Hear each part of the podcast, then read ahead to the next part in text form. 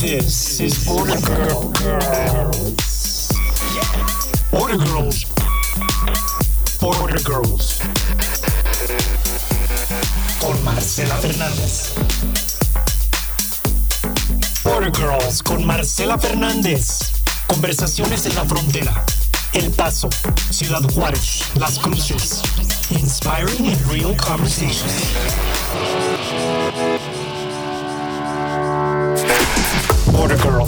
Con Marcela Fernández. Hola a todos los que nos escuchan el día de hoy. Gracias por escucharnos. Hoy tengo una invitada queridísima y tengo el gusto y el gran honor de tenerla en este podcast. Ella es la licenciada Mariana Barraza de Mitchell, diseñadora y fundadora de ETRA, accesorios exclusivos de novia. Estudió su carrera en la Universidad Iberoamericana y le doy la bienvenida hoy a mi amiga Mariana. Mariana, gracias por estar en este programa el día de hoy. Gracias por apoyar este proyecto. Eh, encantada de tenerte aquí. No, muchísimas gracias por invitarme y me encanta tu iniciativa. Mariana, eh, bueno, pues yo sé que eres Border Girl desde que naciste. Cuéntanos un poquito más de, de dónde naces, eh, eh, tu historia, tu, tu, tus papás, cómo llegan aquí hasta esta frontera. Bueno, mi papá es originario de Durango, del estado de Durango, y mi mamá es originaria de Chihuahua, de la ciudad de Chihuahua. Este, yo nací en Ciudad Juárez, crecí ahí, me crié básicamente y este, pues nada, mis papás se fueron bien jóvenes. Mi papá como a los 25 años más o menos y mi mamá como a los 18 años. Em, mi papá se fue muy chiquito de, Durango, se fue a vivir a la Ciudad de México. Allá estuvo en la preparatoria, en el Colegio de San Ildefonso.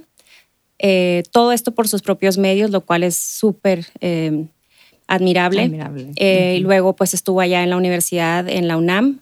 Ella eh, hizo su carrera de, psicología y bueno, pues después de la Ciudad de México, que estuvo varios años allá, se regresó a Chihuahua, capital. Estuvo un par de años y luego le ofrecieron un, trabajo aquí en, Ciudad Juárez. Años después eh, conocí a mi mamá y pues nada, se casaron. historia. y lo demás es historia. ¿Dónde se conocieron? Creo, porque no me han platicado muy bien cómo estuvo, pero que en una reunión em, mi mamá estaba muy metida en los temas de, de este, empresariales y mi papá fue a dar una plática o algo así. No, no sé muy bien cuál fue el tema, pero ahí se conocieron, no se cayeron bien. Mm. Este, y pues pues el destino. Claro, sí. Y poco a poco. bueno, entonces eres tú y tu hermana, ¿verdad? Son, una eres la menor. Ok. Em, dime, eh, ¿a qué edad ya tenías esa conciencia o ya tenías esa, ese razonamiento de que vivías en una frontera de dos países?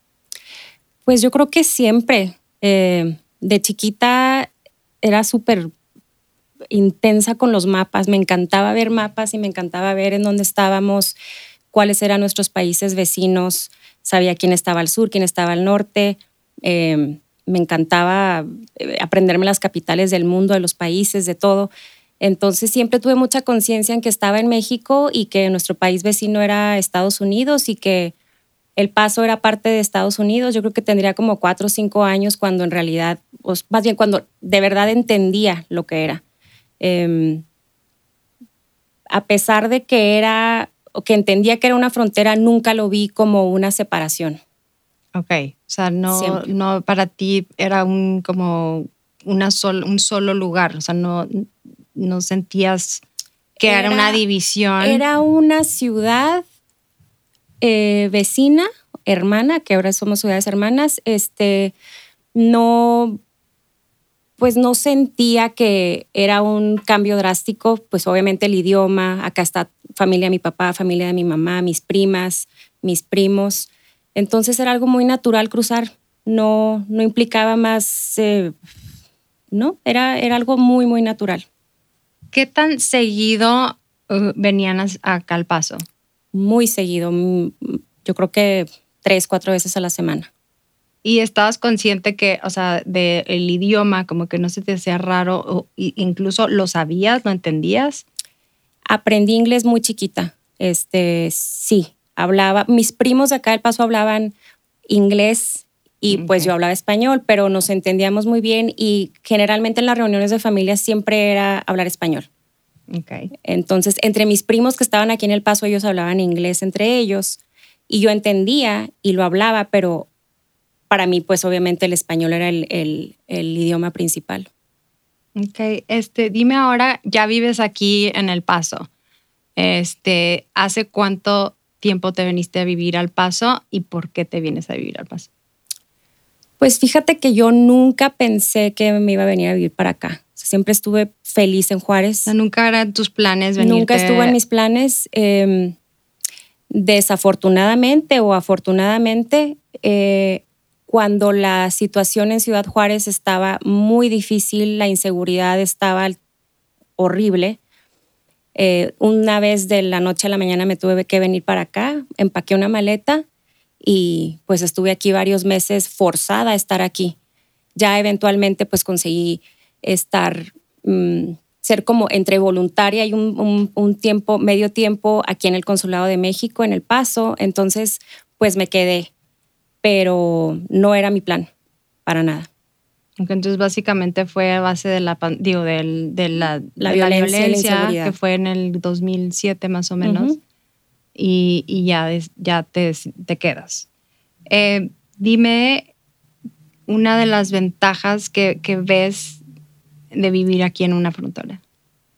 Ventajas muchísimas. Esta frontera tiene un potencial increíble. Eh, tenemos lo mejor de dos mundos, tenemos dos culturas, tenemos eh, tantas cosas, tenemos, si queremos salir de viaje, podemos tener un eh, vuelo desde aquí, desde El Paso, o si queremos viajar a México, al interior de la República Mexicana, que tenemos pues el aeropuerto en Juárez. Eh, pues sí, tenemos lo mejor de dos mundos, yo considero que es así.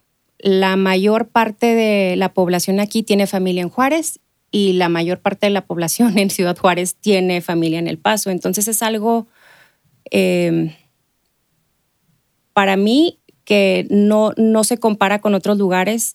Una frontera es, siempre va a haber movimiento, siempre va a haber migración, siempre va a haber em, cosas que no vas a ver en otras ciudades más hacia el al interior.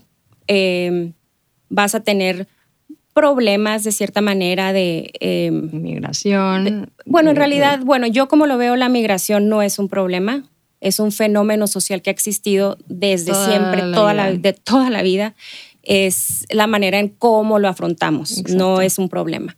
Em, y siempre, pues bueno, obviamente hay ciudades preciosas, Juárez, El Paso, ahí van, pero no son, bueno, al menos Juárez no es la ciudad más bonita del mundo. Yo sí la veo así porque pues obviamente yo soy de ahí, pero no soy ciega a todas las deficiencias y limitantes que tenemos. Entonces, em, y sí, me encanta vivir aquí, me encanta poder em, tener esta fusión de culturas, esta binacionalidad, em, no sé, como que la, bueno, lo que pasa mucho aquí es cuando apenas sales de la carrera, o te quieres ir, quieres ir a explorar otro mundo, quieres ir a explorar otra ciudad, lo cual está perfecto. Te abre el mundo, te abre...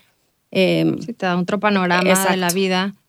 Y lo padre es regresar y ver qué puedes hacer por la región, qué puedes hacer por tu ciudad, ya con los conocimientos que traes de, tu carrera profesional o tu experiencia. Eh, de tu experiencia. Entonces, lo, lo padre es que puedes regresar y dar todo lo que tienes para hacer este lugar un mejor lugar.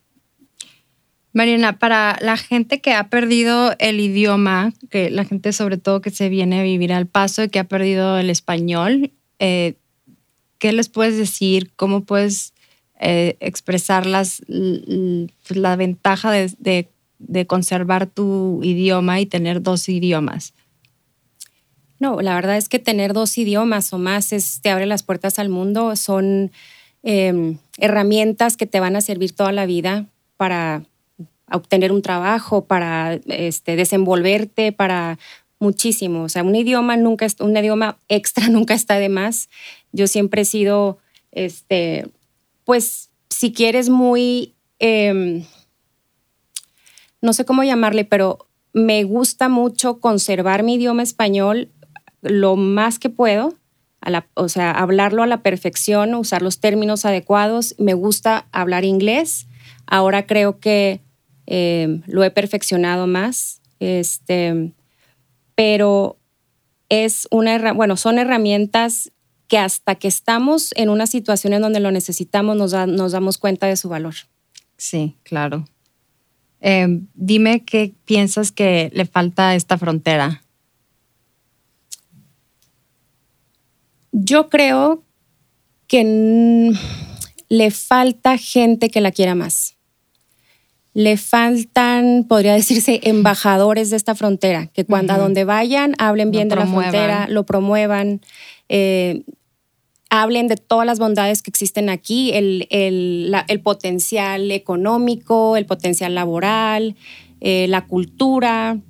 Em, pues la gente la, también. La gente, el capital humano es increíble aquí y, y, pues sí, que necesitamos más embajadores de, esta frontera y gente que en realidad lo aprecie y lo quiera.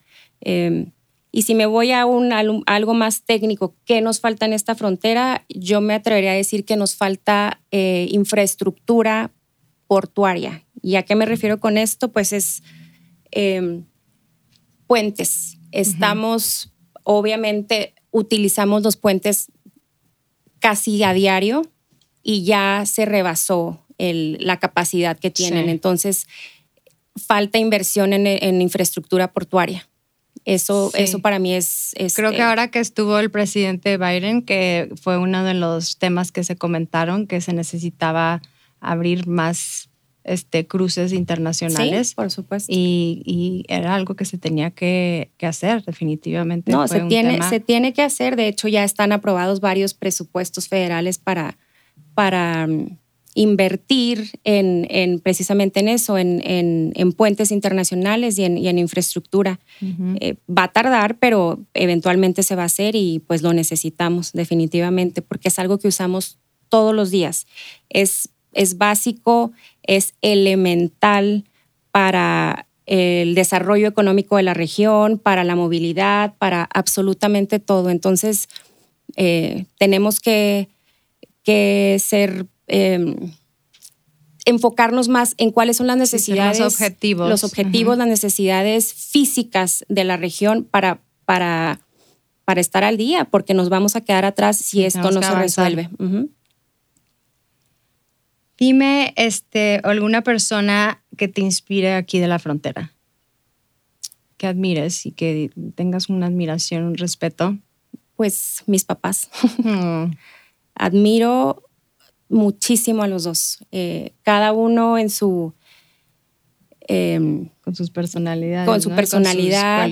Pero por una parte admiro a mi papá por ser un hombre sumamente culto, por, em, por todo lo que ha hecho en su vida, por empezar desde abajo, eh, tener esa iniciativa de, querer, de querer estudiar, de querer salir de un, pues básicamente un pueblo y, y por sus propios medios lograrlo siempre estar enfocado en aprender más y eh, darnos a nosotros esa, eh, esa idea de que no te quedes en donde estás, de que siempre tienes que seguir leyendo, siempre tienes que seguir aprendiendo. Sí, esa curiosidad de seguir aprendiendo. Y por otra parte, mi mamá, eh, con el tema de los negocios, siempre fue enfocada a, a sus negocios, súper emprendedora, siempre pensando, a, pensando en cómo, cómo evolucionar como empresa.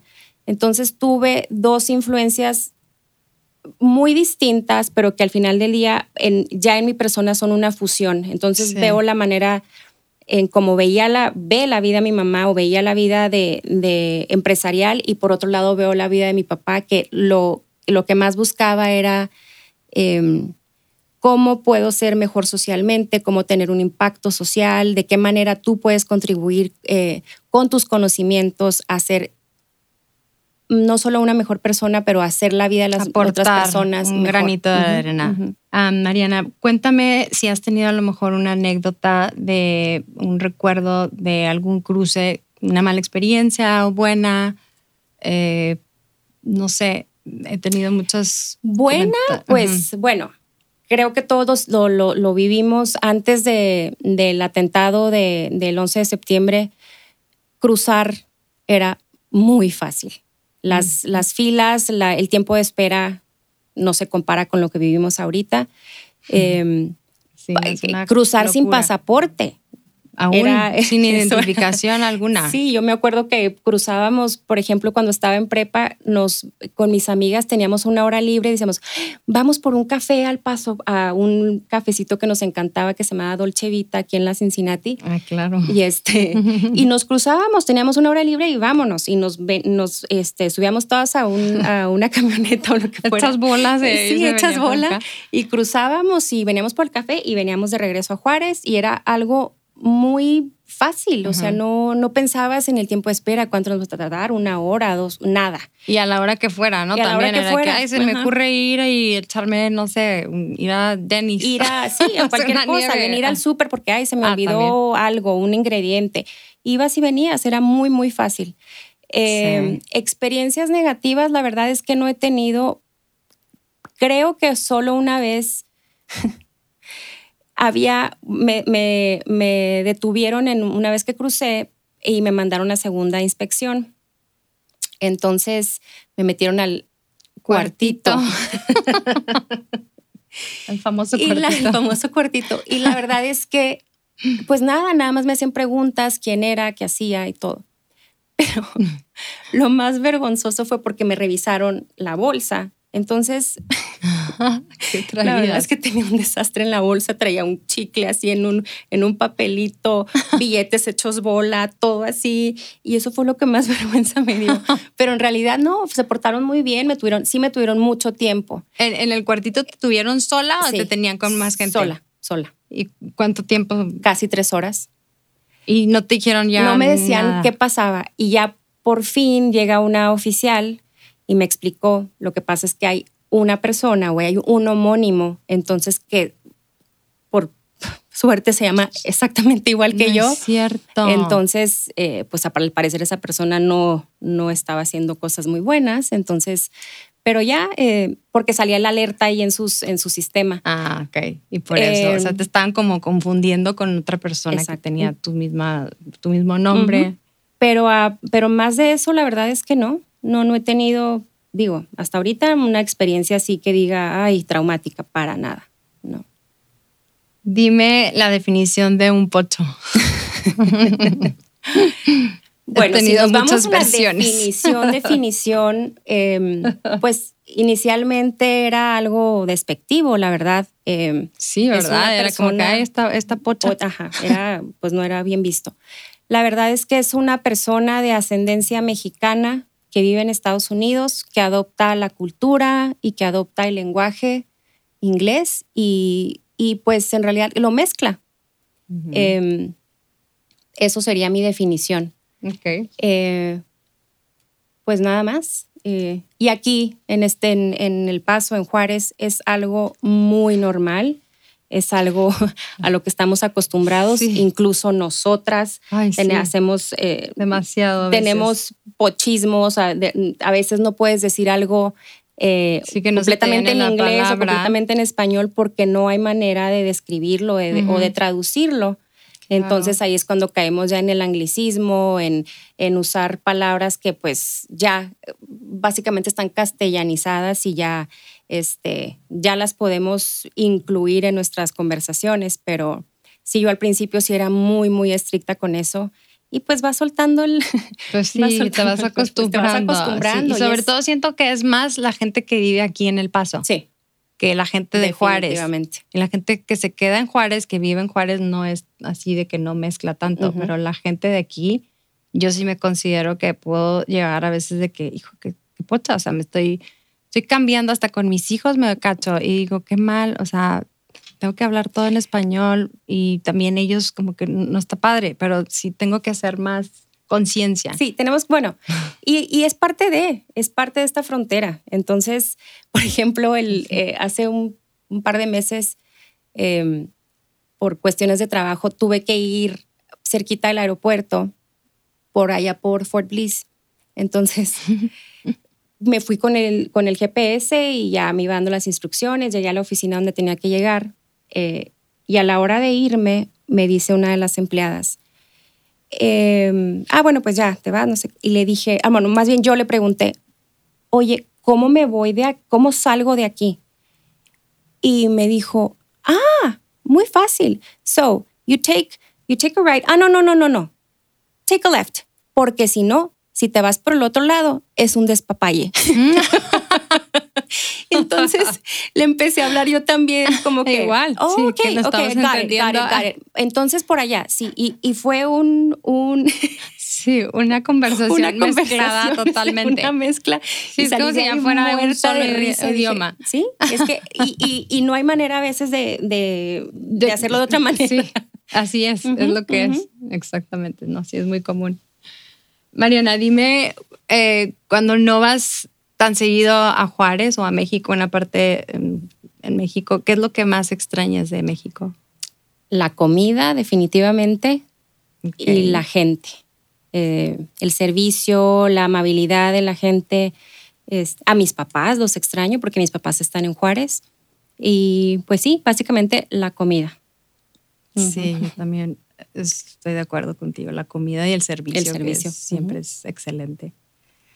Bueno, cuéntame ya más de tu carrera. eh, ¿Dónde estudiaste y qué carrera elegiste? Cuéntanos un poquito tu trayectoria, tray- trayectoria de, de tu carrera de universitaria. Bueno, cuando apenas me gradué de prepa, eh, me fui a Florencia, hice un verano y un semestre de diseño, de Italia, cursos de italiano, un poco como para ver qué era lo que más me gustaba. La verdad que tuve el privilegio de tener esa oportunidad de, de explorar qué era lo que más me... me- Antes de, de antes de- de elegir mi carrera. Tu carrera, claro. Entonces, pues siempre me ha gustado el arte, me ha gustado este, la arquitectura y, y pues estando allá obviamente tomé clases de diseño, de, de muchas cosas. Entonces, eh, en una clase de historia del arte que, tu- que, que teníamos, íbamos a los, a los lugares de los que estábamos hablando. Esta es la catedral de esto, esto y esto. Y luego, bueno, vamos. Entonces, para mí eso era increíble. Sí. Y, y pues ya viendo más, definiéndome, dije, bueno, yo quiero estudiar historia del arte o historia de la arquitectura. Pero eh, por influencia de alguien con quien platiqué, pues de qué vas a vivir con historia del arte en un museo, ¿qué vas a hacer? Entonces como que me fui enfocando que más. alguien te, te, te emite Ajá. algo. me fui enfocando más en arquitectura y dije, "Mm, arquitectura, eso voy a estudiar. Ya a la hora que regresé, pues entré a la universidad a arquitectura, eh, está ahí en la Ibero. Y pues la verdad es que es una carrera padrísima, es una carrera muy bonita, pero no era para mí. Eh, vivía estresada. La verdad es que tenía tres, cuatro clases que me encantaban. Una de ellas era historia del arte. Era buenísima haciendo maquetas, eh, era buena en muchas cosas, pero a la hora de los proyectos y a la hora de, porque eh, en la carrera en México tiene mucho de ingeniería, de matemáticas. Eh, tenía una clase que eh, se llamaba resistencia de materiales, la troné dos veces No y era para mí la cosa más horrible. Y los que estaban de mis compañeros en, en resistencia de materiales, que sabían que estaba sufriendo, pues me ayudaban, eran como mis tutores y luego yo, por ejemplo, ellos no, no, no se aprendían nada de historia del arte y yo era su, su, Sí, su maestra en historia del maestra, arte. Tú les echabas la mano Sí. en esa materia y viceversa. Pero conforme seguía cada semestre, cada semestre decía, es que yo no, esto no es para mí y no es para mí. Y pues fue muy difícil decirle a mis papás porque pues ¿Cómo lo tomaron cuando les dices en que ya no, mi no me papá, gustó? la verdad es que mm, es un tipazo.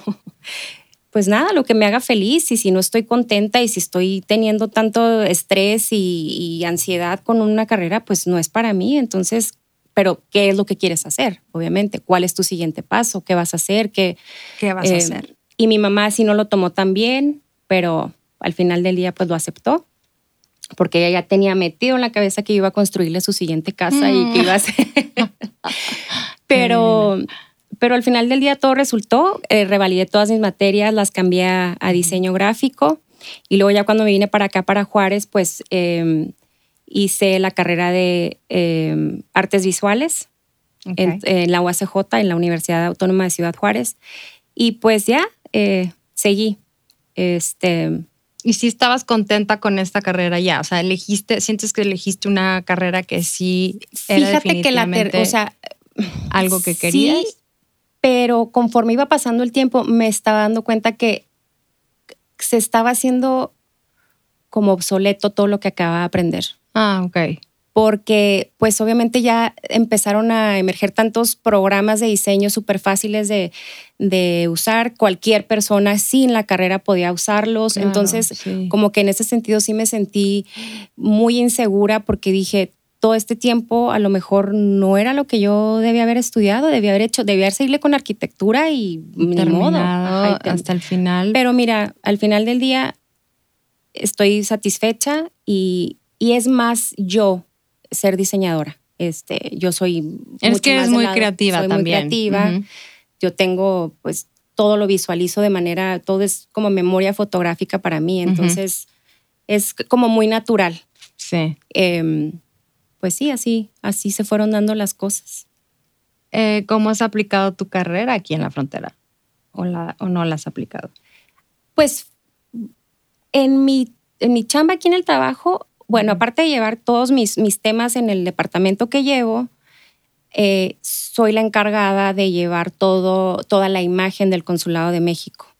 Eh, llevo todos los pósters, los flyers, todo, todo el material gráfico, todo el material promocional, ese lo, lo desarrollo yo. Entonces sí lo aplico y es la parte que más disfruto del día.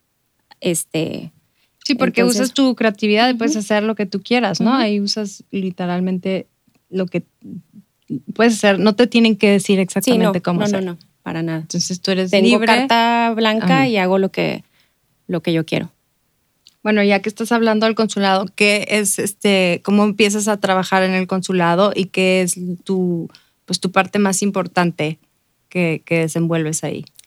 Bueno, inicialmente, como, como te dije, cuando me tuve que venir al paso por a fuerzas, ajá, este, pedí, bueno, tenía una persona que conocí ahí y me dijo, oye, ¿por qué no te vienes para acá eh, entre voluntaria y medio tiempo, encargada de aquí de, la, de, la, parte cultural, del, de la galería del consulado, de las exposiciones de, de, arte, etcétera?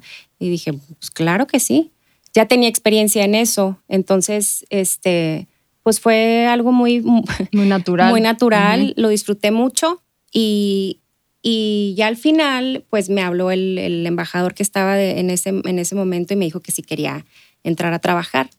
Duré, ya no me acuerdo, creo que como dos años y luego, eh, pues como sabes, son términos de cada cónsul. Entonces entró otro cónsul, pues ya no renovó los contratos y ya empecé yo a trabajar en, en un poco ayudándole a mi mamá en la empresa en Juárez, este, tratando yo de hacer mi, mi, mi, mi propia...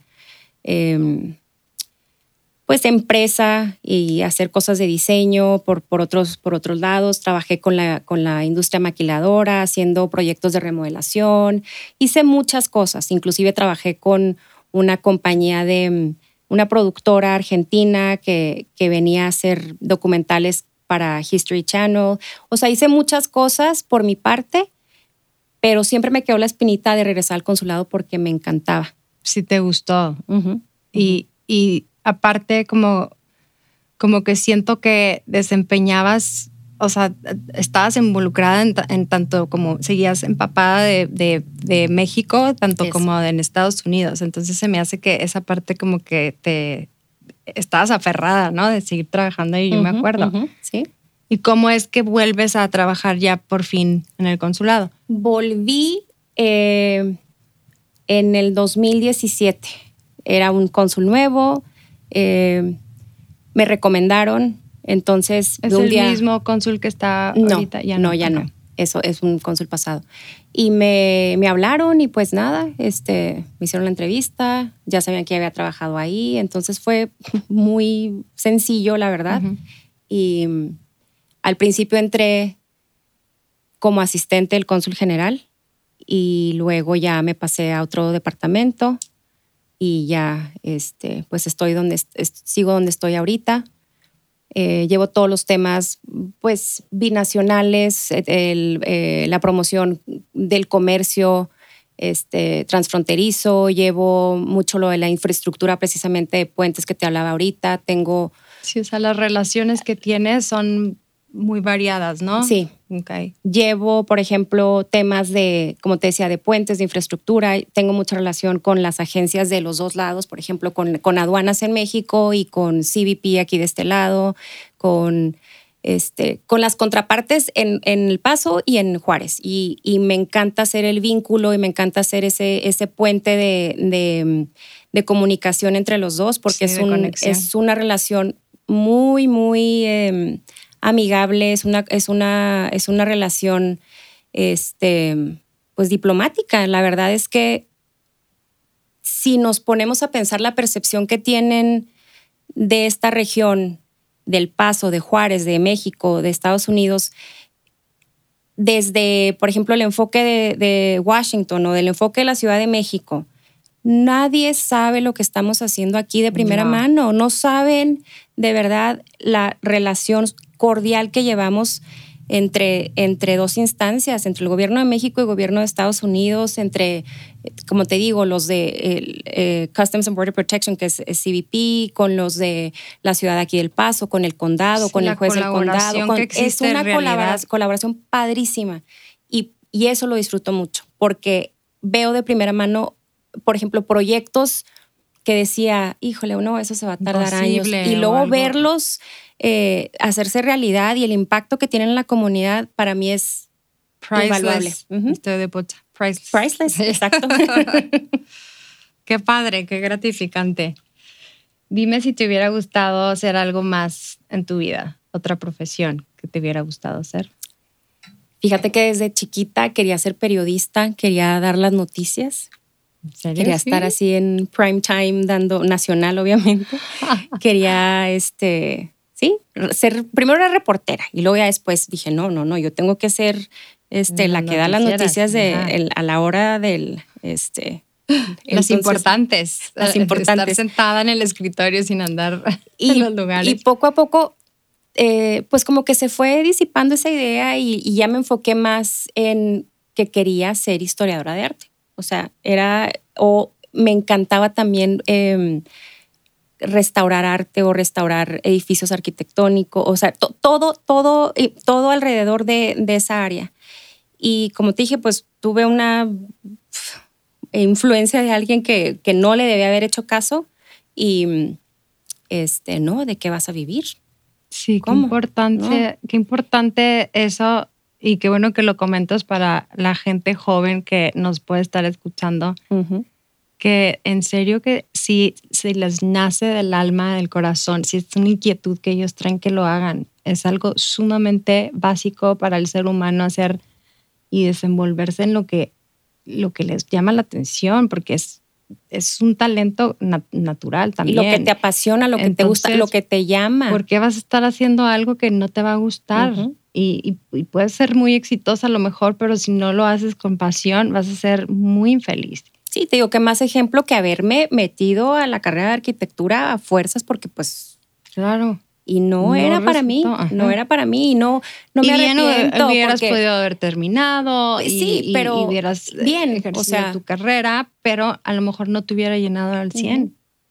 Em, sí, no, no, que no, que no te dejes influenciar por una, un un comentario y sobre todo porque cuando estás chiquita pues todo lo, lo percibes de manera diferente y, y sí, lo absorbes y, y, pues no, estás descubriéndote también. Entonces es muy importante que, que en serio, que lo que te nazca del corazón, que le sigas por ahí, o sea, que lo que te llame la atención, lo vayas, te vayas enfocando en eso para que te lleve a lo que, a lo que realmente eh, es tu pasión y lo que quieres. Lo que quieres y con lo que, pues que te va a hacer feliz al final del día es eh, lo que vas a hacer toda, pues toda tu vida, si es, es tu carrera. Entonces, sí no, y aparte dicen que a veces cuando estás haciendo algo con, con pasión y, que no lo sientes como un trabajo. Trabajo, ¿no? entonces, y puedes también ser súper exitoso haciendo lo que más te apasiona, porque lo transmites, tu pasión lo vas a transmitir a otra gente. Entonces, pues es lo que uno lo haga feliz, la verdad. Y sobre todo ahorita que mencionas exitoso. O sea, esa palabra tiene muchas connotaciones y siempre relacionamos el éxito con el dinero. Con el dinero. Y no es así. Lo relacionas, sí. Y así me pasó. Por ejemplo, me decían, ¿de qué vas a vivir? Qué buen punto. Entonces, eso. no. el éxito no el está éxito basado no en es el dinero. Exactamente. Y lo tenemos muy mal, este, pero Sí, pues así es. O sea, es la conexión que tenemos del éxito de que, ah, no, pues sí, es exitoso y piensas luego, luego de que, ah, no, pues le ha ido súper bien. Ujú, Signos de número, digo signos de, Sí. de- de dólares. Sí. Bueno, ahora cuéntame un poquito más de, de Etra, que a mí hasta me tocó que me mm, modelarlos y, pon- y pon- poder este, tener el honor de, de usar tus diseños tan hermosos y tan, la verdad, súper creativos. Cuéntame cómo surgió esa idea y el nombre y toda esa etapa de tu vida y si lo sigues haciendo. Fíjate que surgió eh, precisamente durante la etapa en Juárez que estaba muy peligroso, que pues la verdad estábamos, mm, se puede decir, presos en nuestras propias casas Sí. porque la violencia estaba de verdad Sí. muy, muy, muy feo. Era como una ciudad fantasma. Éramos, sí.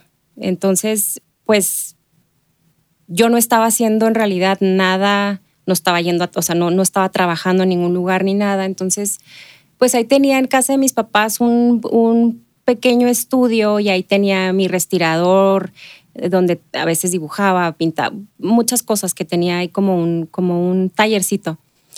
Y empecé un día a, a hacer eh, cosas y, por ejemplo, a las bodas o a los lugares a donde iba, siempre me, me gustaba ponerme algo en el pelo, siempre.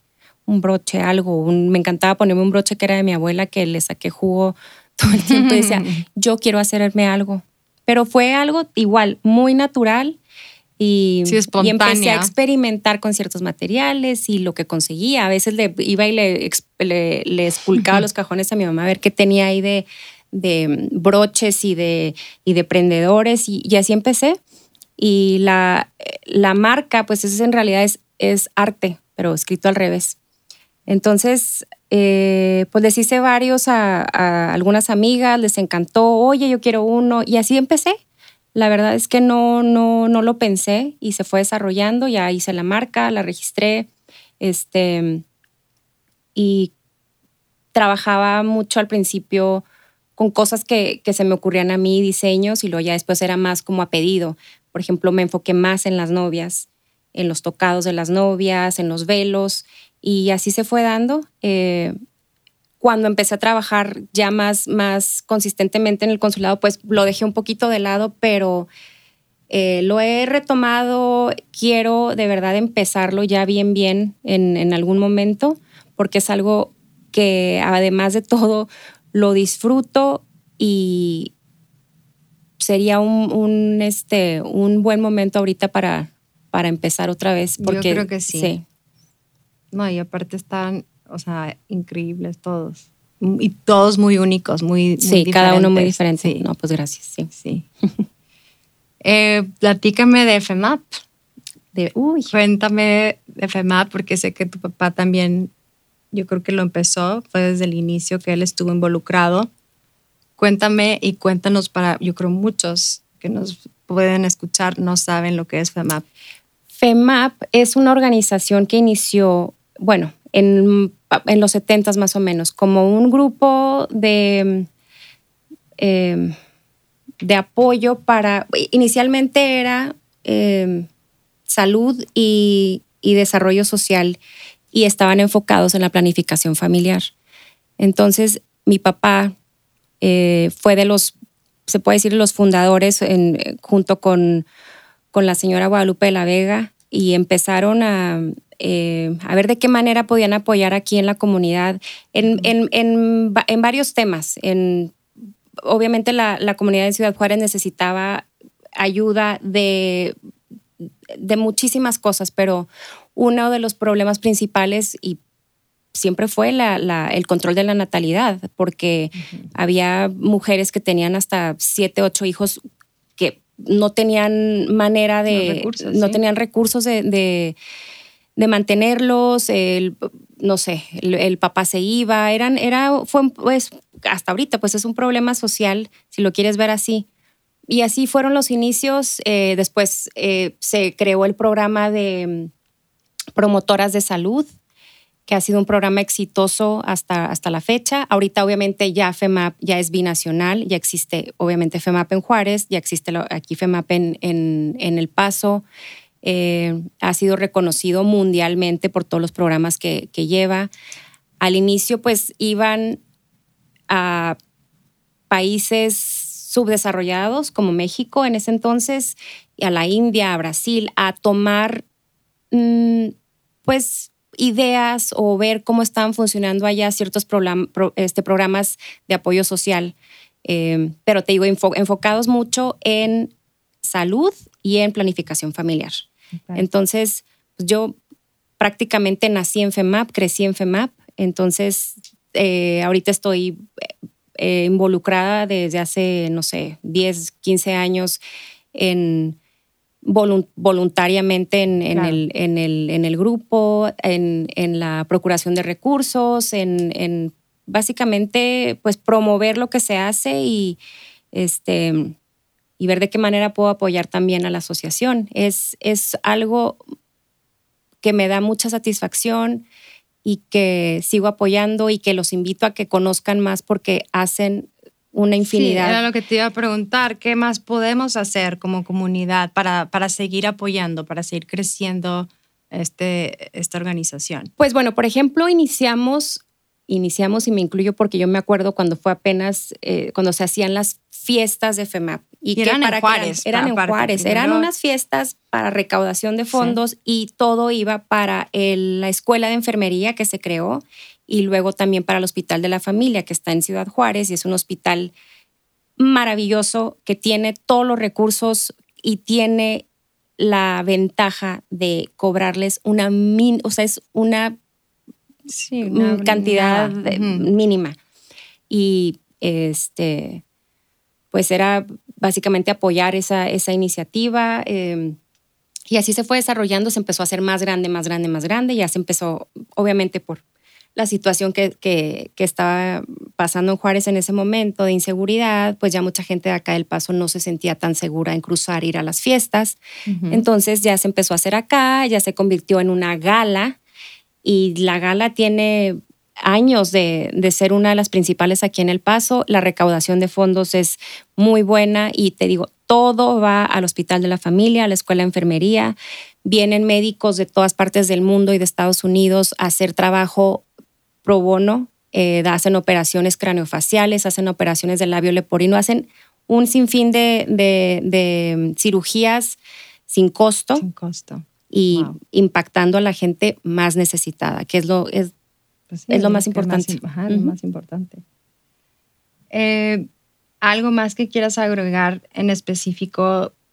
Como dices, queremos, o sea, promover nuestra frontera, que, es algo que te inquieta de, pues, no sé, cómo promoverlo tú personalmente. ¿Qué, qué, qué le puedes decir más a la gente? Promover, promover que vengan, que conozcan. Me ha tocado tantas veces que viene gente de fuera y no me imaginaba que fuera esto. Gente que viene a una reunión de la Ciudad de México, que vienen de varias partes. O, o, inclusive gente de, de, de Washington o más del, del, norte y no se imaginan lo que somos. No se, es más, no se imaginan lo cerca que estamos. No saben que caminando puedes cruzar. No, no hay otra frontera que tenga esta cercanía. No, lo pueden creer. No. lo pueden creer. Es que, ¿qué? ¿Eso es Juárez? ¿Qué? ¿Esto es el paso? A veces pasamos por el, por el loop, por el 375. Entonces vas exactamente entre los dos países, entre las dos ciudades y es algo que a mí me encanta promover. Y dice, yo, eso que ves ahí es Juárez, esto que ves aquí es el paso. Entonces, promoverlo más, em, promover las cualidades que tenemos como, eh, como comunidad, el potencial de desarrollo económico, el potencial de em, cerebros que tenemos aquí. Y lo que pasa es un fenómeno que es normal. Todos nos queremos ir fuera, nos queremos ir a estudiar a otro lugar, nos queremos independizar. No, más por decir también de que, ay, no, pues me voy a ir a estudiar. Me voy a ir a estudiar. Fuera y es, un lugar más, no sé, más padre, más grande, más exótico para la gente. O sea, como que es, y sí está bien, la verdad. Ah, no, por supuesto. Es, es, es parte de pues, crecer, de una experiencia, de abrirte al mundo, de mucho, de simplemente independizarte. Pero bueno, volviendo al, al, tema es que vengan, que conozcan, que sepan cómo es la relación aquí, que somos una comunidad integrada, que no, que a pesar de que hay un muro, no estamos separados, este, que hay mucho em, lugar para crecer, que es una, es una región en la que tienes calidad de vida, que es una región en donde puedes tener a tu familia, que puedes, que a pesar de que está creciendo mucho, y bueno, Juárez es enorme, bueno, la población en Juárez es muchísimo más aquí que en El Paso, pero que a pesar de todo eso es todavía se siente como una ciudad chica. Y, por ejemplo, los traslados, el tráfico, no es una, no es una Ciudad de México, no es un Guadalajara, no es un Dallas, no es un Houston, o sea, es, es todavía como que conserva el, el como el, um, no sé, como de ciudad chiquita, pero tenemos todo. tenemos, todo. Y si quieren, por ejemplo, si te vas a cosas más superficiales, que no hay suficientes tiendas y que no hay pues para eso tienes, para eso si puedes, te vas y viajas, ya puedes, todo puedes comprar online ya Exacto, también Exacto, no es un para mí eso sí se me hace no, no, no nos falta nada. Entonces, te digo, nada más es promoverlo más y atraer más inversión extranjera, atraer más este sí, más desarrollo Más desarrollo. Sí. Eh, dime, Mariana, ya eh, algo más personal de, ti, más enfocado en Mariana como persona. Eh, y si quieres compartir alguna experiencia difícil que haya marcado tu vida y, no sé, a lo mejor en estos últimos años que pasó la pandemia, no sé, si quieres compartir algo. Pues como te dije, yo creo que impacto fue Em, la recesión, que bueno, esa es otra cosa, por ser frontera, pues estamos este, interlazados, estamos, cuando fue en 2007 empieza eh, la crisis económica en Estados Unidos, la recesión. Obviamente nos íbamos a ver impactados en Juárez porque pues son, es, es la industria maquiladora, entonces, y son empresas norteamericanas la mayoría, em, bueno, en esa época. Entonces, personalmente, eh, mi mamá tenía una empresa que prestaba servicios para, las, para las, los corporativos norteamericanos. Entonces, sí fue un impacto, pues, fuerte, porque fue como un efecto dominó. Eh, la economía se fue al, suelo e impactó a muchísimas empresas, incluida la de mi mamá. Eh, y luego después de eso fue como una bola de nieve, porque pues empezó la inseguridad en Juárez, empezaron más obviamente se em, cerraron muchas maquiladoras, mucha gente se quedó sin empleo, entonces pues obviamente es, un, es una bola de nieve que se va haciendo, eh, más asaltos, más inseguridad, muchas compañías se fueron de Juárez, entonces eso fue impactante en ese momento. Y, verlo aparte, ¿no? Como verlo, vivirlo. Vivirlo. Em, y luego pues aparte pues lo de la inseguridad que te platicaba, fue una época muy difícil. Vivimos y vimos muchas cosas terribles en Juárez. Em, a mí en lo personal pues me tocó estar desafortunadamente en un tiroteo. Me, ¿En dónde te tocó? En, Juárez. ¿Pero en un restaurante? En un alto me tocó. Fuego cruzado. No, estuvo... ¿Cómo estuvo? Venía, de hecho, venía a trabajar fue en el 2000, ¿qué fue? 2000, ya ni me acuerdo, como el 2012. Ok. No, no, no te creas en cuándo. No, En el 2007 empezó toda la. Sí, fue como en el 2011, 2011 más o menos. Este, sí, porque pues acabó la recesión, pero no, no, no acabaron los problemas. o sea, esto fue. Sí, siguió. Sí, creo que fue como en el 2011 más o menos. Y pues nada, estaba, estaba en un alto, venía al paso y me tocó un fuego cruzado ahí entre un, la policía y unos, pues, los malos y los buenos en esa época. Y sí fue muy, muy difícil procesar todo ¿Iba eso. sola? Iba sola. Sí. Este, y pues nada, es nada más, pues lo vas ahí eh, tratando de, de digerir, pero pues sí es algo que no, no quisieras volver a pasar. Y yo sé que hubo gente que le tocaron cosas todavía más difíciles y más feas, pero eh, fue ahí sí fue como un foco de decir, híjole, es que ¿cuándo va a acabar Sí, esto? no. Yo no me siento insegura yendo a Juárez, no me siento, siempre tienes, mira, que tomar precauciones, tienes que, pues, no te vas a ir a meter, como dicen, a la, a la boca del lobo y no vas a, yo voy mínimo dos, tres veces a la semana. Eh, no me encanta andar de noche sola, eso sí. Sí, no. Eh, pero en realidad, pues la vida sigue en Juárez, está. Sí, hay gente que eh, vive ahí, En restaurantes, claro, sí. en todas partes, o sea, es- está, ves la vida. sí. Eh, a excepción de que hace como, hace un, como un mes o dos meses, no me acuerdo, si hubo un incidente muy, muy desafortunado ahí con, pues, eh, varios decesos y varias, este, quemaron varias este, tiendas de conveniencia Ah, y sí, hubo, cierto. sí Hace fue, poquito relativamente. Sí. y honestamente, cuando empecé a ver las noticias, fue como, no puede ser, Sí, no puede ser que estemos vez. viviendo, no puede ser. Y, y, ah, de verdad que se me llenaban los ojos de lágrimas porque, sí, era pues, como te acuerdas de, lo, lo que hemos vivido lo y, que no- y- afectó. y dices, no es justo, ya, ya no, ya no podemos pasar por esto, ya. Sí, como que ya basta, sí. Pero si algo ha demostrado Ciudad Juárez y la población y la comunidad es que son, ahora esta palabra que todo, que se ha vuelto tan, tan popular, que es resiliente, eso somos. Que sigue adelante. Exacto. Sí. Sí, y, y, y hasta con más fuerza, ¿no? Como que con, más, más fortaleza. Em, dime, Mariana, ¿cuáles son tus miedos más grandes? Que le pase algo a mi familia.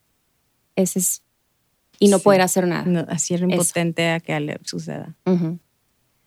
Eh, ¿Y tus, tus retos ahorita? ¿Cuáles son tus retos actualmente? lograr un equilibrio, un balance entre mi trabajo, mi vida personal, em, mi reto, bueno, hablar en público, me, Hijo, yo también. es muy difícil para mí, pues mi trabajo lo requiere y la verdad es que a veces, híjole, ¿Y si lo haces seguido? O sea, no sí. muy seguido, pero cu- cuando sé que lo voy a hacer, de verdad que a veces no, no, no duermo por, por estar, por estar pensando, pensando en, en que eso. si digo algo mal o a veces lo tengo que hacer en inglés o a veces... eh, Ay, yo también creo que Entonces- sería un miedo muy grande para mí. Sí, el hecho de estar, o sea, empecé con un temor con, a- con la grabación que nada más es la voz, este, y siento que pararme enfrente de, de muchas gentes, muchas personas me, me paraliza. Y desde que estaba chiquita, es un miedo bien grande. Y, y sí quisiera que un día pudiera tener el valor de que, y enfrentarlo y que se me quite, pero pues no, no, no sé, o sea, sería algo que tendría que trabajarlo, pero que te admiro porque eh, yo no podría, o sea, no sé, tendría que ir No, a clases o un podemos. curso, no sé, Sí me, me tendría que ir Poco con unos poco, tequilitas eh, ahí o no sé, pero no, no me paralizo sí. desde chiquita. No, es, es, es muy difícil. Para gente es, es- hay ciertas personas que es lo más natural del mundo, es nacieron con eso. sí, Eh, creo que mientras más grande, mientras más vieja estoy, más miedo me da. Entonces, eso es el reto más grande ahorita. Y te digo, eh, lograr un equilibrio entre mi trabajo, mi vida personal, este, darle el tiempo adecuado a cada cosa, poner, eh, darle prioridad a las cosas que realmente valen la, la pena y, y dejar de lado las cosas que no me van a sumar a mi vida. Eso es ahorita estar muy consciente de eso. Aprender a decir no. En ese proceso estoy. Eso es buenísimo, buenísimo consejo. Yo también, a mí me cuesta también y, y he estado en ese proceso de, de aprender a decir que no. Y es bien difícil, pero sí se puede. o sea, he habido varias ocasiones con, donde me, me, encuentro que estoy en conflicto porque no puedo decir que no, pero digo, no, tengo, o sea, tengo que aprender a decir que no. Y ahí te va un pochismo, por ejemplo, dejar de ser poco a poco people pleaser. O sea, eso es... Sí, eso es y, es parte de decir que no. E, e, eso es, people pleaser, es por eso no puedes decir que no. ¿Y no? Y este, de hecho, estaba leyendo un libro que se dice, se llama, creo, What Happened to You, que lo escribió Oprah, y, y habla un poquito de eso, y, la raíz de el por qué la gente puede tener esa, eso de ser pleaser, de, no poder poner boundaries, de no poder, pero son cosas que traemos desde chiquitos que tienes que estar consciente y trabajarlos, pero es muy importante que uno que lo dices y este, pues sí, yo también estoy. Te toma, yo creo que nunca paras de, aprender a, conocerte y a saber qué es lo que quieres y qué es lo que no. Y se vale siempre estar abierto para seguir creciendo y decir, poner tus límites. Y sobre todo, el, el, que, el que siempre lo haya sido, no quiere decir que así le tengas que seguir. o ah, sea, no, no, no, no tu ya no es, no esa fuerza es tu modo de personalidad, no es, no. Y no por eso vas a ser mala persona o mala amiga. O no vas a, no, porque tenemos el miedo de que nos van a percibir como, ay, qué mala, qué fea, qué grosera esto. Pues no, o sea, no es así. Exactamente. Y eso es lo que en ese proceso estoy. Ese es uno de mis retos también. Qué bueno, me encanta. Eh, tus sueños ahorita que tienes porque son diferentes tus retos a tus sueños, que puedes tener eh, sueños y que dices, ay, no, igual un día esto hago. Sueño con que desde la trinchera en donde me encuentre haga algo de impacto en la gente que está alrededor de mí, que en la comunidad, en, mis amigos, lo que sea, pero tener algo de impacto positivo, influenciar positivamente a lo mejor a hijas de mis amigas, a mujeres. Em, otro, otro sueño que tengo que no suelto es convertirme en mamá. Em, Ay, me encanta, sí. Y pues en eso estamos, así que... Ahora cuéntame de tu matrimonio, te, casas con una persona totalmente americana, gringo totote, de los más gringos de gringos de gringos. Y dime esa, esa dinámica, porque ha de ser también como un poquito conflicto de cultural y, y qué mejor manera de platicarlo porque pues estamos justo en la frontera donde existe las dos nacionalidades. Entonces, no sé si quieras compartir. Sí, claro, pues sí, me casé eh, con un gringo totote. este, él es de, originario de, de Kentucky. Este, hace Em, pues no sé, hace ocho, ocho, nueve años nos conocimos y al principio pues era una disparidad y era un shock, era un, un shock cultural porque en realidad teníamos cosas en común, pero en realidad no teníamos mucho en común. Entonces fue poco a poco conocernos, este, era como descubrir lo de la otra persona, la cultura, la familia. Eh, cuando conocí a su familia también fue shock cultural porque son ultra gringos y este, ya sabes, Thanksgiving es el día de acción de gracias. muchas cosas, pero poco a poco pues te vas adaptando, vas, vas aprendiendo y lo vas disfrutando. Em, es un esposo maravilloso, estoy muy contenta y, y pues sí, nunca me imaginé que... Que ibas a quedar con un gringo totote. un gringo totote. no, pero muy bien. No, todo muy, muy bien. Qué bueno, sí, excelente ser humano. Yo lo quiero mucho también y, también Miguel es, es, una persona también muy admirable. Y, y aparte me encanta su sarcasmo. Tiene un sarcasmo que a veces ya le estoy agarrando, pero hay veces como que me dice algo y todavía. Sí, es súper sarcástico y tiene un humor así bien. Dark. Pues más que tal, como que muy incisivo y te, te busca la parte más. A mí al principio, pues eran. Se convertían en peleas, pero al final del día me, me, entendí que no era así y, le gusta buscarte el lado más eh, difícil y, y, por ahí te encuentra y, y a mí me ha ayudado mucho porque me hace ver las cosas, es muy práctico y trato de ya a, a, a Has aprendido, ¿no? aprendido mucho. Ay, ¿Por qué le buscas qué- cuál Sí, no te drama? o sea, es practiquis. Ya. No tienes blanco negro esto, Mariana, por favor, ¿para qué te complicas la vida esto? Ah, no, pues sí es cierto esto. El drama siempre. Mariana, no, por favor, o sea, Es que sí siento que aparte los mexicanos somos, somos más, más dramáticos. Y los Y americanos son mucho más prácticos y más sencillos en todo y más todo es más fácil y nosotros le vemos un pero a todo, o sea, Sí. todo, todo, todo. Es, él es- es de que a veces te puede preguntar a alguien, ¿cómo estás? Bien, pero eh, E- estoy este, mala del estómago. O sea, di bien y ya, o sea, siempre hay algo. Siempre que me pregunta algo, ¿quieres ir a cenar a- sí o no? Es que la verdad no sé, porque ahorita, no, ¿quieres ir sí o no? Es que no sé si quieres ir sí o no. ¿Quieres? Ah, no, pues sí quiero. Ahí está. Ahí ¿Quieres está. ir? Ok, Pues vamos. gracias. Ahí está. Sí, le rodeamos. Le rodeamos y nos vamos por otro lado, pero sí, eso me ha, me ha más. ayudado mucho, he aprendido mucho. eh, Sí. mucho.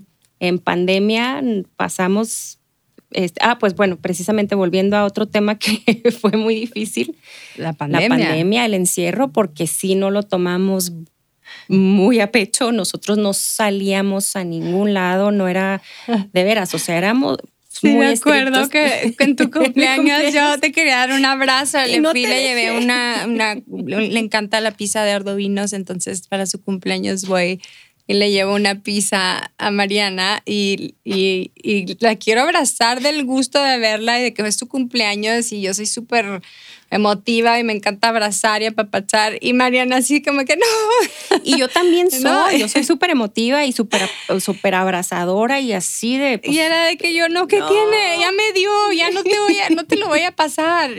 Ya, y era así como que, pero sí estuvo bien, bien y, nunca nos dio, No, hasta la fecha. hasta la fecha va, nunca, nunca les dio. Lo difícil de eso, sí, el encierro y pues, ay, la era la incertidumbre. ¿Qué, qué va a pasar? ¿De qué va a pasar? No había ¿Qué? vacunas, era la incertidumbre de, por ejemplo, yo no podía cruzar a Juárez, Aparte porque veías a tus papás. no podía verlos y si hubiera podido, de todos modos, este, pues era de lejitos. La- el problema fue que estaba ajustando mi estatus este, migratorio, entonces no podía salir. Ah, entonces No, podía pasar checkpoints, este, no podía pasar este, ay, güey, checkpoints. Sí. O sea, no El podía salir del estado sí. y obviamente no podía salir del país. Entonces, ¿Tampoco podía un- salir del estado? ¿No? ¿no? No sabía que no podía salir O sea, del era- estado. donde no había este, puntos de inspección, o sea, no Ah, de las cruces sí, acá y las, pero, pero no podía, pero no podía salir. hubiera O sea, por ejemplo, a San Antonio, a claro. Ruidoso, a no podía salir. Y fue un año muy difícil porque pues no vi a mis papás, estaba con la incertidumbre y con la angustia constante de, Ay, Dios mío, que no se vayan a contagiar, por favor, porque si entran al hospital no salen. Eso era mi, Sí, el temor. el temor más grande. sí. Eh, este, no pasó nada, ya por fin pude cruzar, ya poco a poco Sí, las cosas se fueron todo ya se fue acomodando, pero sí, la verdad es que sí fue, a la normalidad.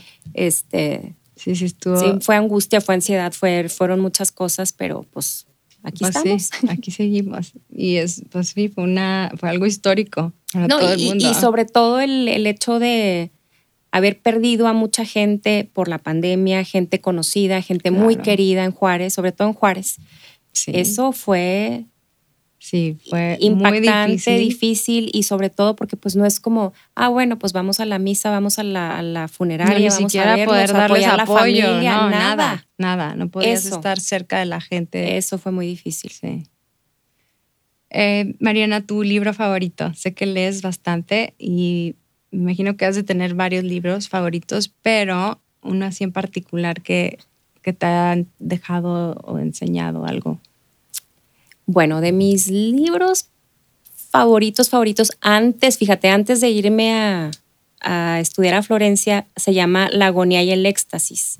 Okay. Este es la historia de, mi, de Miguel Ángel Bonarotti, cómo, cómo fue el desarrollo de su vida ahí en Florencia, cómo le dan el, el encargo de la Capilla Sistina, cómo, cómo se fue desarrollando su vida en esa época en Florencia. Entonces, después de eso, irme a vivir allá fue así como Wow. un sueño hecho realidad. Sí. Eso, eh, este, Sí, porque hasta te libros. imaginabas, yo creo, Todo. te ibas a, Ujú. te proyectabas en el momento, o sea, como leíste el libro, te, te proyectabas cuando estabas leyendo el libro. Sí, sí.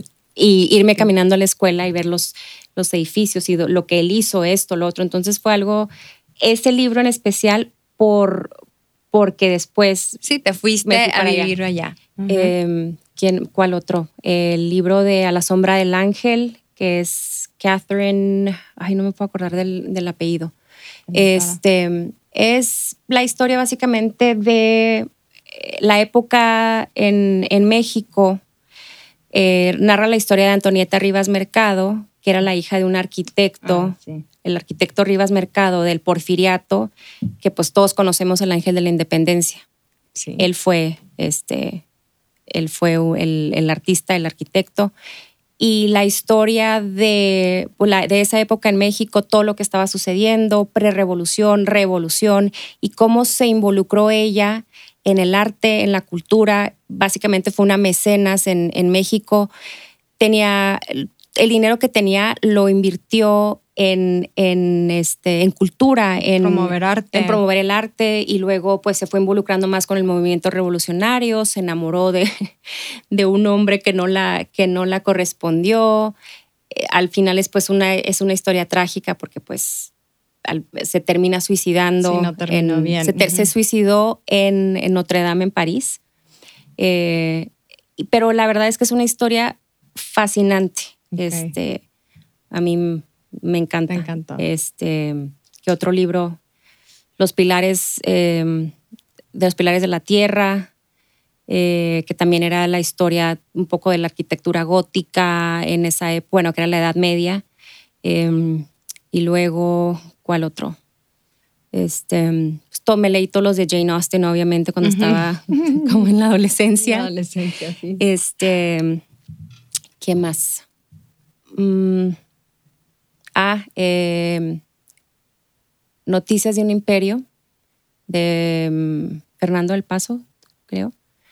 Eh, esa es la historia, por ejemplo, eh, de Maximiliano y Carlota, cuando fue Mm, el, imperio acá en, en- y la, y la, este, ocupación francesa soy, bueno, de los, de, las, de los libros que más me gusta leer son de... Pero de historia y con arte y de algo de historia, de biografías históricas, este, Sí. es lo que me apasiona más. Me encantan las biografías históricas, me encanta eh, arquitectura, me, me encanta el arte, pero todo lo que tenga que ver con historia es... fascinante para ti, sí.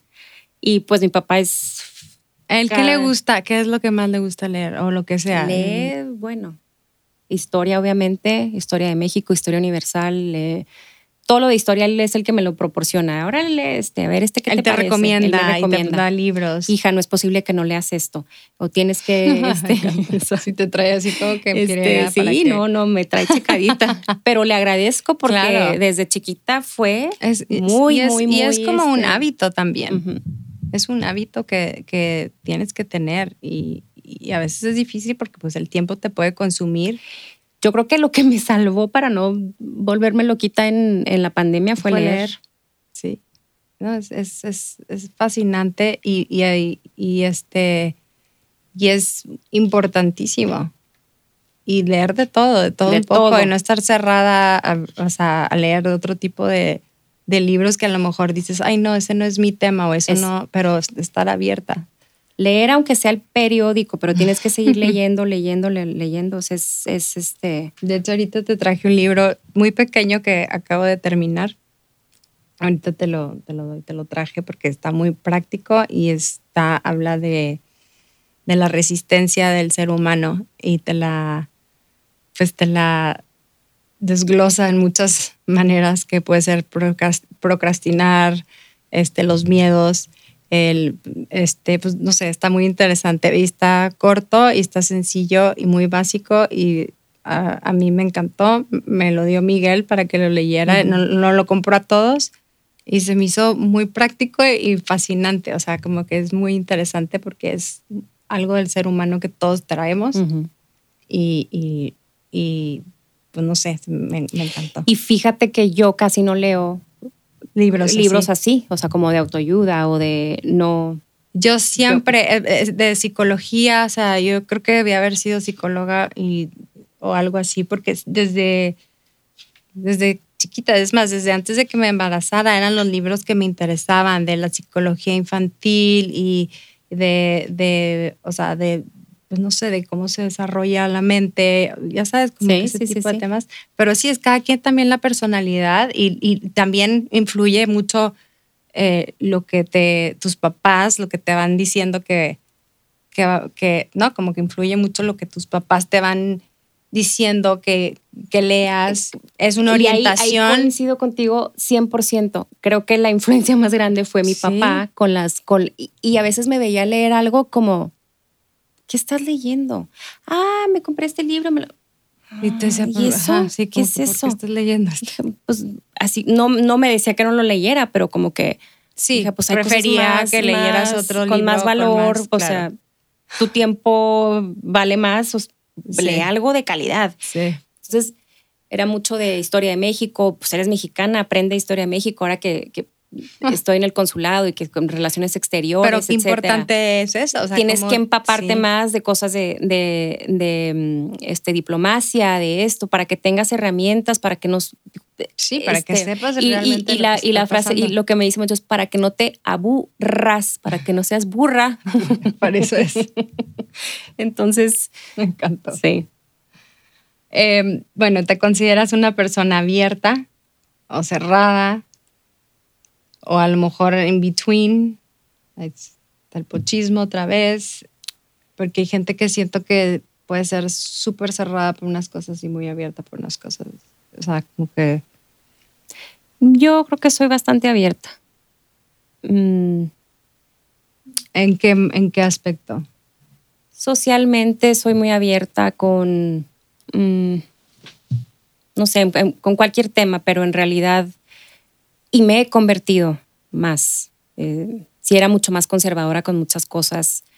De más pequeña. Más, más, más chica. Este, como te digo, pues la influencia también religiosa de estar pues, en escuelas católicas, en hasta en la universidad católica, todo como que si te van taladrando un poquito ahí el, pues, la, la, la, religión y que sí, que no, y esto sí, esto no, y, y la culpa, y, y poco a poco, pues ves las, las cosas mucho más objetivas y soy abierta a todo tipo de religiones, a todo tipo de culturas. Este, te queda un poco el, el como el de ciudad chiquita, de pueblo, a lo mejor si quieres verlo así de pueblerina, como dicen de, ay, no, ¿quién es? Y este quién es. Eso te iba a decir, porque hay gente que se considera súper abierta, pero luego es de que, ay, no, ¿quién es ella? Ay, ¿quién? yo no sé quién es y ay, quién sabe quién será. Y nos queda, y nos queda esa parte muy, muy yo, digo, te consideras una persona súper abierta, pero a la vez no estás abierta a conocer otra gente porque no sabes quién es, porque no viene de no sé dónde, o sea, eso es cuando yo digo, hay sí, diferencias. Si te pones a verlo de, historia, pues es el remanente que tenemos del clasismo en México, de... Súper, sí. Está bien arraigado y es algo que tenemos que ser conscientes, irlo dejando poco a poco. Es, vivimos en un mundo en el que eso ya no, no va. No, no, para nada. Entonces, pues vas evolucionando y vas aprendiendo y tienes que estar este, alerta a lo que está pasando en el mundo, Em, y pues abrirte. No, y, aparte pensar de que todos son, no, y todos somos seres humanos, o sea, nadie elige de dónde, de dónde nace, ¿sabes? O sea, como que cómo vas a... Y aparte, a veces tienes mucho más aprendizaje en compartir o platicar con una persona desconocida a que con la que tienes toda la vida. Que no tengan nada que ver que contigo. Que no tiene nada que ver contigo, exactamente. Entonces ahí te estás hasta limitando, ¿sabes? Hablar, hablar, convivir con cualquier persona de cualquier estrato social, de cualquier estrato económico, no importa. Este es, es, es este darte más a ti como persona es este aprender, es, sí, es enriquecerte simplemente, nada más. Es, sí. Este, dime si pudieras estar en, en, en, algún lugar con una persona que a lo mejor ya no está aquí o una persona que, que seas así súper fan o un familiar o alguien que te dé mucha curiosidad de que alguien que hayas leído biografía de alguien que no sé, ¿y quién sería? Pues precisamente de mis libros, de mis, de mis libros, Antonieta Rivas Mercado, es que sí, sí, sí, no, este, pasar un, un tiempo con ella y platicarle y este y decirle que, que, la vida sigue, que no, que, que, porque se dio por vencida. que porque se dio por vencida. Que una, este, que un corazón roto no pasa nada, te hace más fuerte y que supiera el impacto que dejó para las mujeres, para tantas generaciones de ser punta de lanza, de ser una mujer que para la época estaba, tenía una mentalidad eh, progresista que era pues increíble. A ella en, de México y a lo mejor de Estados Unidos igual, este, Jane Austen y decirle la influencia que tuvo, este, y pues lo valioso que fueron sus libros para mí eh, creciendo y dándome cuenta de lo absurdo a lo mejor de la sociedad, de, que la mujer tiene que caer en este, en, en este, este rubro de, que tienes que casarte para, para valer y que tienes que casarte bien y que tienes que hacer lo que dicta la, sociedad. Y sobre todo en esa época que era, digo, absurdo, pero ella lo, lo reflejaba y de una manera cómica también, porque pues ella se burlaba también del, tema. Sí. Em, sí tenía yo creo que con ellas dos. Muy bien. Em, ¿Qué has aprendido de ti estos últimos años? He aprendido que, bueno, le he dado más valor a, las cosas que valen la pena, pues obviamente la salud es lo más importante, la familia, em, estar juntos. He aprendido a, valorar más a mis verdaderos amigos. Creo que he hecho mi grupo de amigos un poquito más, más chiquito. Em, he aprendido que soy una mujer que se adapta, que pasa por por situaciones muy difíciles y que he podido salir adelante y que me he vuelto más fuerte. Em, sí, que a lo mejor no pensabas que tenías una fortaleza. Que no tenías esa fortaleza, eso. Em, pues nada, eso. Que, que la fortaleza que he tenido y, te digo, situaciones desagradables, malas, y, y, lo he podido superar. Este, pero sobre todo valorar la salud. Sí, sobre todo. Si no tienes salud, no, no, tienes, nada. nada, no tienes vida. tienes que depender de otra gente también. Puedes tener todo, el dinero del mundo, puedes tener todos los recursos, todo a tus pies, si lo quieres llamar así. Si no tienes salud, no tienes, nada. Sí, tristemente sí. Y bueno, ¿Te consideras una persona religiosa o espiritual? Mm, ninguna de las dos. No, fíjate que. no, hombre, sí, en, secundaria quería, quería ser eh, monja. ¿En serio? Sí. En secundaria me acuerdo que nos visitaron. Yo, jamás. No, bueno, me duró cinco minutos, pero fueron unas, unas este, madres de. no me acuerdo de en convento. ¿De dónde? Pero en Juárez. De fuera, pero no eran de Juárez. Ok. No, en Juárez, eran de Juárez. Ah. Este, pues para darnos una plática ahí en el salón de lo que era ser religiosa y pues ya, yo estaba fascinada. Tendría que 13 años. Y de verdad lo consideré. Pero y luego ya cuando empezaron a decir que se tenían que levantar a las 4 de la mañana a hacer oración y se tenían que dar, dije, a ver, a ver, a ver, a ver cómo está. Safo. Safo. No, no, pero en realidad este, lo que pasa es que yo crecí en una casa muy particular. Mi mamá súper católica, mi papá ateo, ciencia, eh, vamos a buscarle la... Así de plano, todo era más ciencia no creen en Dios hasta la fecha? No. ¿No? Okay. Entonces era un contraste. Bien... Él creció católico. O sea, mi abuelita eh, era, fue monaguillo en la iglesia. O sea, sí, o sea, pero, típico, pues obviamente. Que crece católico y conforme a lo mejor se fue educando. Exactamente. Llegó un momento que cuestionó mucho la, fe católica, a lo mejor, ¿no? Sobre todo el catolicismo. y, y, pues yo viví una, ¿cómo se dice? Como dicotomía, como una dualidad siempre en mi casa de, pues iba a misa con mi mamá, pero mi papá siempre decía, ¿vas a misa porque quieres o porque te llevan? Y yo decía, pues porque quiero.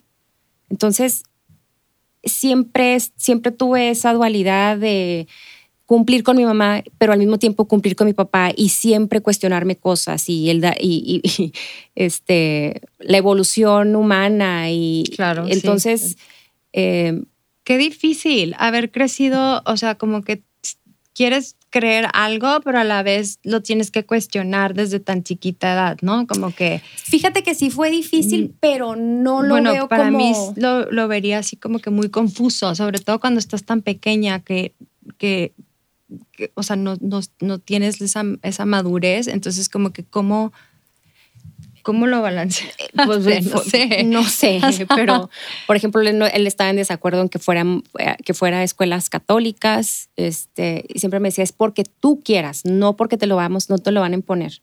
Em, que si quería la primera comunión era cuando yo quisiera y que en realidad estuviera convencida. convencida. La, confirmación. Y todo lo hice, todo lo hice, si fue por influencia de mis amigos o por lo que sea, pero en realidad no me arrepiento eh, me hizo me hizo mucho bien, la verdad. Yo creo que uno debe tener, sobre todo cuando estás pequeño, esa estructura de, una religión, una fe y, y, tenerlo, sí, es, es, algo bueno. Sí, por y sobre todo cuando estás pequeño. Ya cuando tienes más, no sé, más madurez para, no sé, cuestionar cosas, pues bueno, se vale, pero eh, cuando estás pequeño sí siento, cualquier religión, o sea, que tengan alguna estructura religiosa, se me hace importante para, para el, pues no sé, para el crecimiento de un, de un niño. Y, y, por ejemplo, por supuesto que creo en Dios, soy, soy espiritual, no voy a misa, ya no voy a misa como iba antes, a lo mejor iré a las misas de, no sé, digo, de, de bodas especiales. y me siento me siento cerca de Dios, este, pero ya no practico como practicaba, por ejemplo, antes el, catolicismo. O sea, no, no estoy diciendo que, que, no soy católica porque pues crecí católica y me considero católica, pero ya no es lo mismo. Y, y, no está mal, yo veo que cuestionarte. No, eh, no estoy de acuerdo con muchísimas cosas de la Iglesia Católica. No estoy de acuerdo, por ejemplo, en, el, en el, lo que te decía ahorita, de la culpabilidad que nos taladran de siempre estar sintiendo eso de, ay, o sea, sentirte culpable, vivir con culpa. Y vivir en el pasado con tanta culpabilidad. No. Yo tampoco, yo no puedo. No, no, no. Entonces. eso tampoco. Y creo que todas las religiones llevan el, quieren lo mismo, ser mejores personas, hacer el bien, entonces, no, no cuestiono eso. No estoy de acuerdo con las, los extremismos de ninguna religión, porque pues todo eso conlleva cosas negativas, a guerras, obviamente. Entonces, los extremos, ¿no? Cada quien que piense, que crea en lo que quiera. Em, obviamente la espiritualidad es importante, tener esos momentos de estar sola y de, y de conectarte y de y de saber que hay alguien más allá arriba que nos, que, pues... Sí, que hay un ser supremo. Este eh, Jimmy eh, cree, en Dios o cree, ¿no? Él creció, en la iglesia bautista, súper extrema. No podían hacer nada. Y poco a poco igual, pero sus papás no eran, no eran tan este, no están tan involucrados. Entonces poco a poco pues se fue alejando y no, eh, igual cree en Dios. Ah, lo que, sí, cree en Dios, pero no, no es practicante, no es... Y la verdad es que yo, por ejemplo, la experiencia que tengo con mi papá, por ejemplo. sí. Em, veía personas en misa los domingos, ya sabes, comulgando y, oh, golpes de pecho y esto, y sabías que pues no, o sea, en realidad es una comunidad muy chiquita. Sí. Entonces, mi papá jamás se paró en la iglesia y mi papá es una excelente persona y predica, este, o sea, con su ejemplo, con el ejemplo. Claro. con el ejemplo es todo también. Entonces, sí, eso pasa mucho en, pues en todas las religiones, yo creo. Y, y en México, y es, cultural también, o sea. Es algo muy cultural. Es, y creo que aquí ya se empieza a ver más, este, digo, siendo frontera, como que sí estábamos un poquito más, o sea, la religión católica, ¿no? Que muy apegada. Pero creo que ya la gente está cuestionando, está hasta los jóvenes, o sea, los jóvenes traen un, cuestionamiento de que, y, o sea, ¿por qué tengo que tener esto? ¿Y por qué estoy haciendo esto mal? ¿Y por qué te lo van a imponer? ¿Y por qué a ciegas? ¿O quieres saber? No, estás diciendo que no, pero quieres saber por, qué? Sí, quiero entenderlo y no nomás porque te lo están diciendo o, que lo tienes que practicar. porque nos adoctrinan, bueno, al menos te adoctrinas, o sea, te adoctrinaron y es, y no cuestiones y así es y, oye, pero pues, ¿cómo que no? Y, y, la verdad, la mayor parte de mi vida sí fui católica y súper así, este, practicante y creyente y esto y lo otro y, pero tienes que evolucionar y tienes que cuestionar y es parte de, tu vida y es parte de, de, evolucionar como ser humano. Si no te cuestionaras, pues... Mm, no sé qué pensar. No, ahí te quedas estancado. ¿sí? Bueno, Mariana, dime eh, si pudieras poner en, en, en el cielo un letrero con un gran consejo para todo el mundo y dime cuál sería.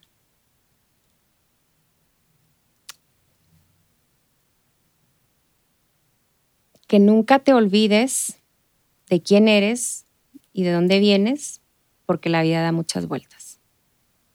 Eso. Me encantó, sí. Eh, gracias por abrir tu corazón, por darnos tu opinión en tantas cosas que mucha gente mm, eh, les puede interesar.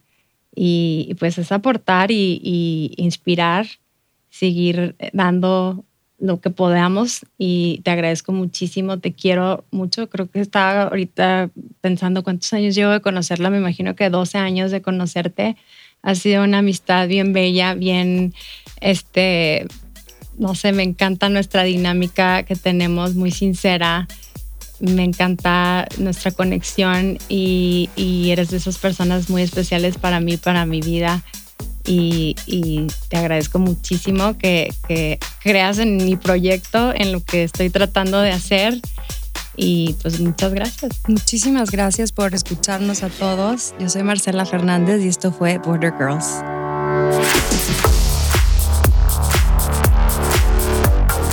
Border Girls con Marcela Fernández.